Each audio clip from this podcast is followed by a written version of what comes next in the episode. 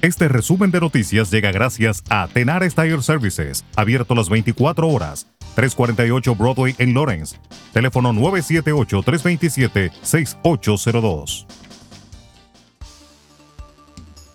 Estados Unidos dio el pasado viernes el visto bueno final a la primera vacuna COVID-19 del país, lo que podría ser el comienzo del fin de un brote que ha matado a casi 300.000 estadounidenses.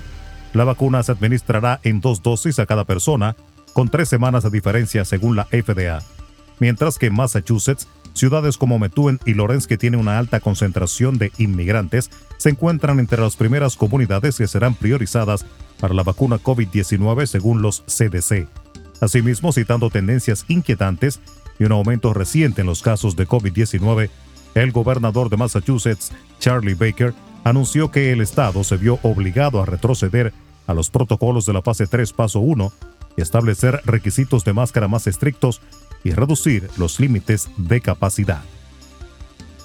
Alemania vuelve a partir del miércoles y hasta el 10 de enero al confinamiento duro, con comercios no esenciales y colegios cerrados, para atajar la propagación del coronavirus que pese a mes y medio de restricciones alcanzó esta semana cifras récord.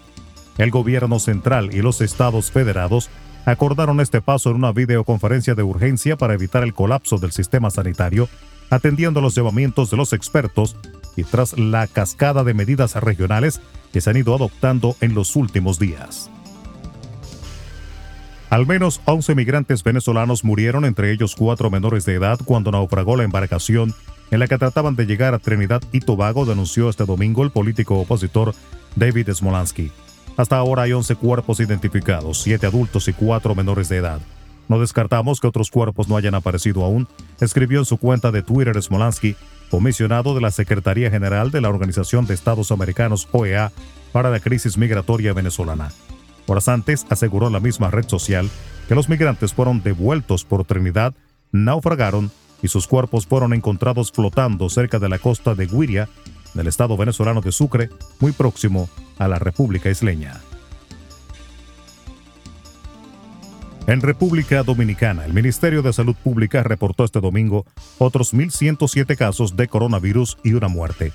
Se dispararon los indicadores en cuanto a las hospitalizaciones, alcanzando 876 ingresos para un 31% en las unidades de cuidados intensivos ya está ocupado el 51% de las camas, con 235 pacientes críticos y 131 tienen ventiladores, para un 35% de los 377 con los que cuenta el sistema sanitario.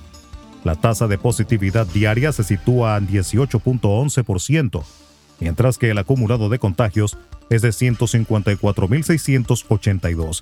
Las defunciones provocadas por la pandemia suman ya 2.361.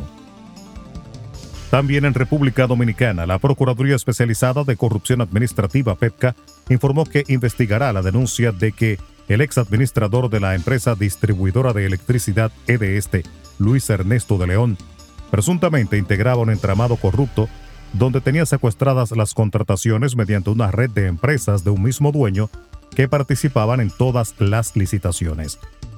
La denuncia la hizo el fin de semana pasado el ministro de Energía y Minas, Antonio Almonte, y según él, las licitaciones y los concursos eran ganados en la mayoría de ocasiones solo por dos empresas.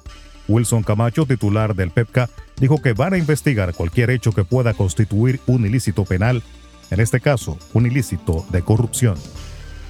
Resumen de noticias. La verdad en acción. Jorge Auden. Conduzca seguro confiando el cuidado de sus ruedas a Tenares Tire Services, abierto las 24 horas, los 7 días de la semana.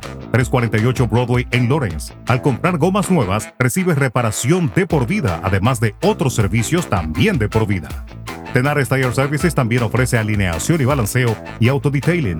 Las mejores gomas nuevas y usadas en Tenares Tire Services, con el trato afable de Brian de Peña y su equipo.